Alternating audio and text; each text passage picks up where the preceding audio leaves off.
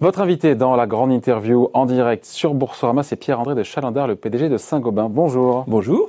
Dans ma tête, on, on, aurait dû se voir fin février, au moment de la publication des résultats euh, des comptes annuels. Mais vous avez décidé, alors vous, est-ce que c'est la loi qui vous y oblige, vous allez m'expliquer, dès jeudi dernier d'annoncer que le quatrième trimestre était nettement meilleur que prévu. Ce qui est agréable en ces temps de morosité d'avoir un petit peu Ah de, oui. de- de bonnes nouvelles. Pourquoi ne pas avoir attendu le 25 février? Ça, ça vous brûlait de partager cette bonne nouvelle ou vous étiez contraint? Non, mais vous savez, c'est la, le- on a fait ce qu'on appelle un avertissement sur résultat, un Mais en profit général- warning. mais en général, c'est une Mais mauvaise en nouvelle, général, profit warning, c'est négatif. Là, on a fait un profit warning positif. Hmm. En fait, ce qui s'est passé, c'est que il y avait un décalage trop important entre euh, ce qu'on estimait, parce que je, je- le jeudi dernier, j'avais pas les résultats, euh, j'avais juste les ventes, euh, un flash des ventes de- Ouais. du mois de décembre. Et compte tenu de, des ventes euh, et de l'historique des résultats des mois précédents, je- il y avait un décalage trop important entre ce qu'on va euh, faire comme résultat et là où était le marché, le, le cons- le consensus des analystes. Ouais. Et donc, quand ce décalage est important, eh bien, euh, euh, il faut il faut le dire. Et donc, on l'a on l'a dit tout de suite. Voilà. Alors, on l'avait euh, simplement, si vous voulez, euh, on est dans une situation très particulière cette année parce qu'on a quand même eu des des, des, des- Non, mais c'était pas écrit, Mais le deuxième semestre a écrit, été hein. meilleur que prévu. Ouais. Et surtout, on a continué à avoir des très bonnes ventes euh, au quatrième trimestre et au mois de décembre. On a fait un mois de décembre excellent. Un peu, si vous voulez, comme euh, le mois d'août. euh, les artisans dans beaucoup de pays, pas seulement en France, mais pas seulement en France, comme l'année était bonne et qu'ils avaient des commandes, euh, ils se sont pas arrêtés entre le 15 décembre et le 30 décembre. On a fait une deuxième partie de décembre pratiquement comme la première, ce qui nous arrive très rarement. Quels sont les marchés, alors, rentrons un peu dans le dur, qui sont bien orientés? Comment, comment expliquer que voilà. Bah, que les- tous nos marchés sont bien orientés. Non, mais vous comprenez Ouais. que pour celui qui se dit, attendez, on est en plein Alors, année on est- crise, voilà. Bon. le PIB baisse de 10%, et Alors, Saint-Gobain, vous savez, dit, on a, euh, il eu un, on a eu un premier semestre très difficile, hein, comme, comme beaucoup. Ce qui s'est passé, c'est que au deuxième semestre, dans la majorité des pays qui avaient été euh, touchés au premier, soit les règles de confinement ne se sont pas appliquées euh, au secteur du bâtiment, Ouais. soit euh, il n'y avait pas de règles de confinement et on a eu une décorrélation, ça c'est le cas de l'Amérique latine, entre une situation sanitaire difficile et une situation économique qui s'est beaucoup redressée. Donc euh, on a eu une bonne dynamique de marché et je pense qu'on a surperformé euh, nettement ces marchés parce que l'organisation, vous vous souvenez que j'avais changé beaucoup l'organisation de Saint-Gobain il y a deux ans, on avait adopté une organisation complètement par pays, très décentralisée, très locale, qui était parfaitement adaptée à la crise, hein, qui nous a permis d'être très réactifs et en mettant en plus tous nos métiers ensemble dans chaque pays. Et donc, on a aussi surperformé nos marchés, euh, je pense, au deuxième semestre.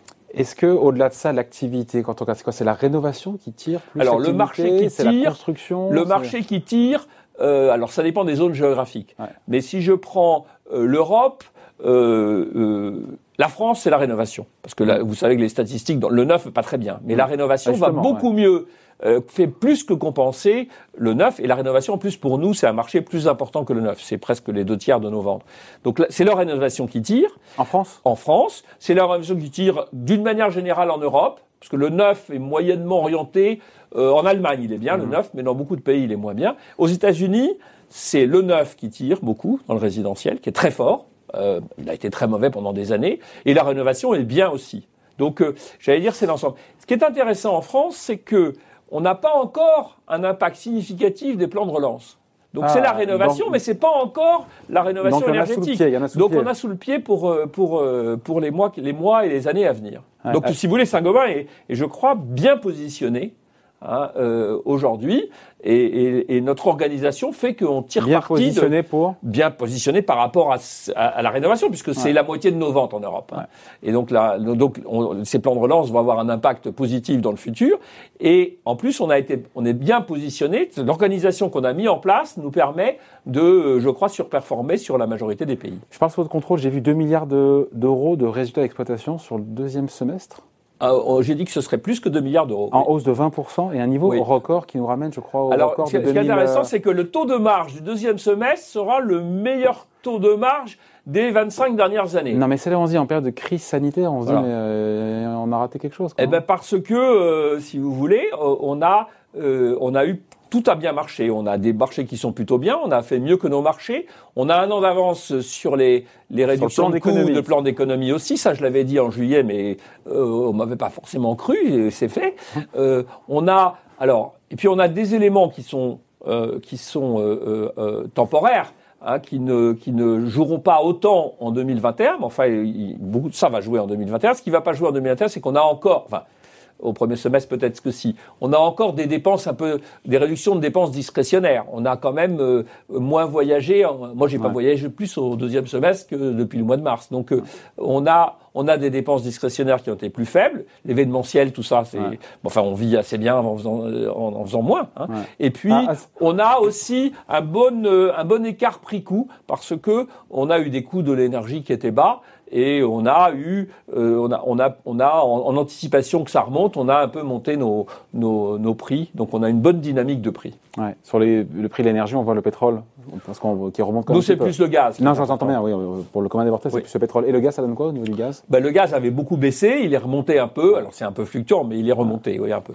Bon, est-ce que 2021, donc une fois qu'on a dit tout ça, Pierre-André Chalandard, est-ce que ça peut aussi réserver de bonnes surprises? L'état ah, des des carnets de commandes, encore une fois, des commandes là en ce début d'année Alors euh. d'abord 2021, il faudra attendre février parce que normalement je m'exprime sur l'année quand je sortirai les comptes détaillés. Là, je vous ai donné des, des, indications que j'avais sans avoir sans avoir les, tous les chiffres. Hein. Ils sont en train de tomber là ces jours-ci. Mais, mais, donc je, je m'exprimerai sur 2021 euh, au mois de le 25 février. Tout ça pour revenir. Ce que je peux vous dire, Il est fort. ce que je peux vous dire, c'est que la, la, la, situation que je vous ai décrite en 1 décembre, euh, à fin décembre, c'est que les carnets de commandes à fin décembre des artisans, nos clients, globalement, hein. ils sont bons. C'était il y a 15 jours, ça. Voilà, et donc ils sont bons. Voilà. Ah, bah après, le, le qu'est-ce qui s'est passé la semaine dernière Je vais pas vous donner les. bien sûr, bien sûr.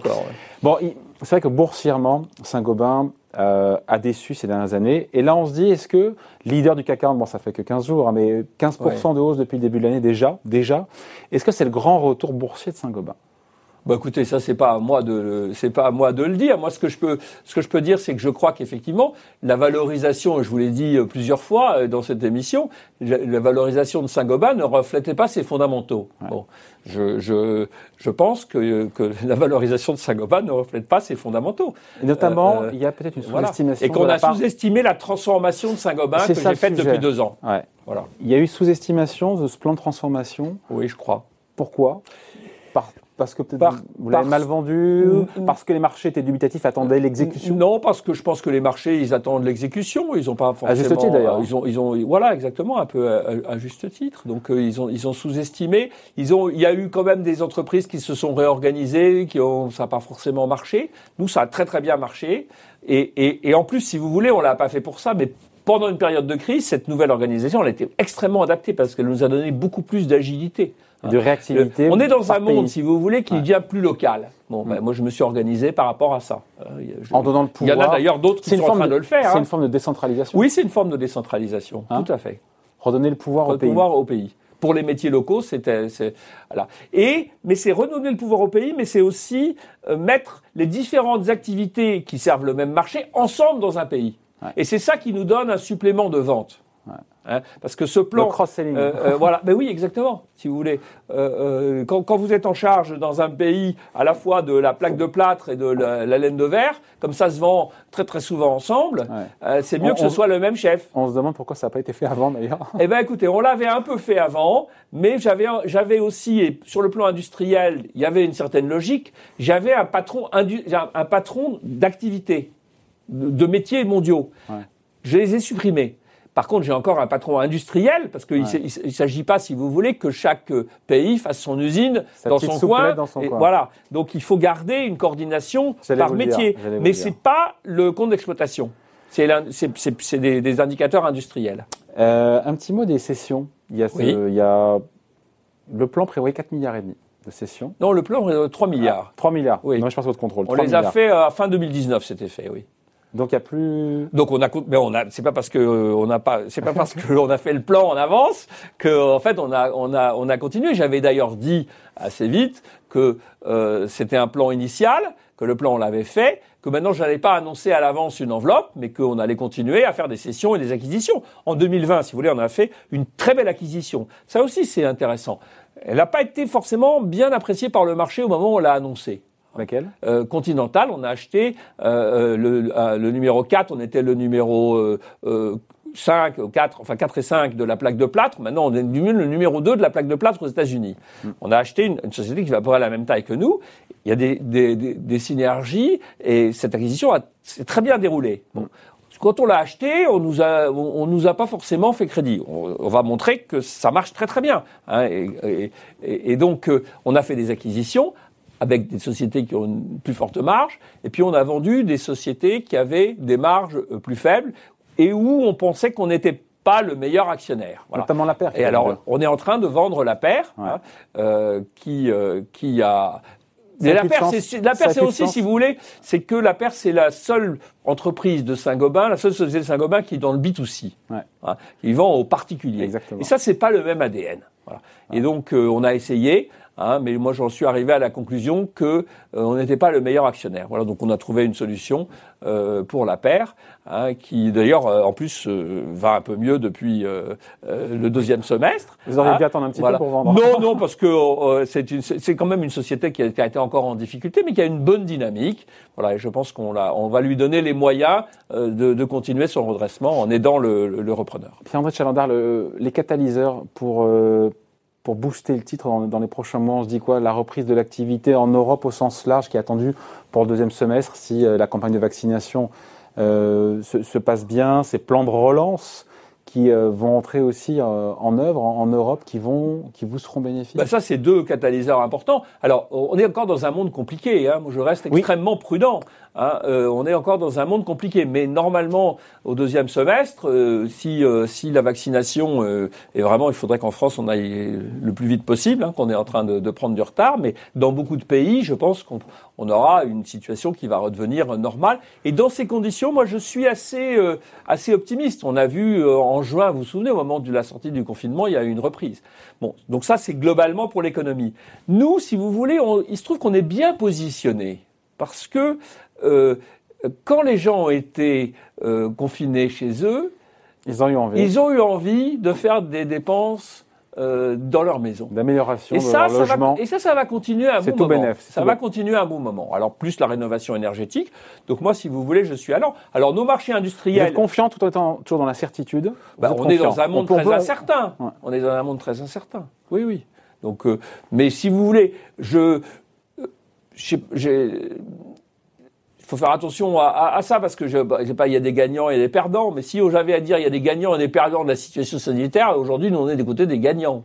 Ouais. Voilà, donc je, je, reste, je reste modeste de ce point de vue-là, mais c'est, mais je pense, si vous voulez, que les, les thématiques, euh, les thématiques de Saint-Gobain, Saint-Gobain est bien positionné pour le monde qui vient. On va vers un monde plus durable, ouais. hein, un monde plus vert. Donc euh, Saint-Gobain a un impact considérable sur, euh, de, de, par les solutions qu'il met sur le marché, un impact considérable sur la réduction des, des, émissions de CO2 dans le bâtiment, qui est quand même un secteur dans lequel euh, il y a beaucoup à faire. Donc, si vous voulez, on est bien positionné sur le plan stratégique. Hein, euh, on est un métier dans lequel le digital va nous aider. C'est pas une menace forte. Euh, il y a beaucoup de métiers où le digital, ouais. c'est un... et on est un modèle multilocal. Hein, et je pense que le monde euh, aujourd'hui va être un peu plus régional.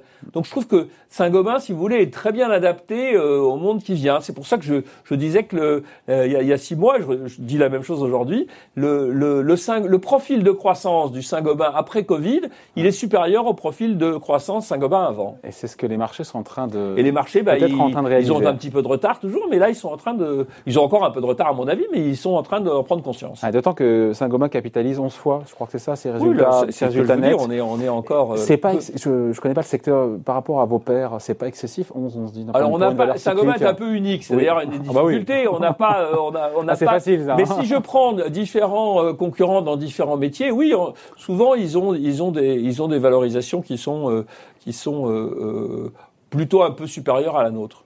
Bon, voilà, merci d'avoir été avec nous, donc Pierre-André de Chalandard, le PDG de Saint-Gobain, qui est venu donc pour le service après-vente, le SAV de ce Profit Warning. On pense Profit Warning, on pense alerte sur résultat, mais ben, parfois voilà, ça peut quelquefois une... c'est positif. Bon, merci d'avoir été avec nous. Au revoir. Merci.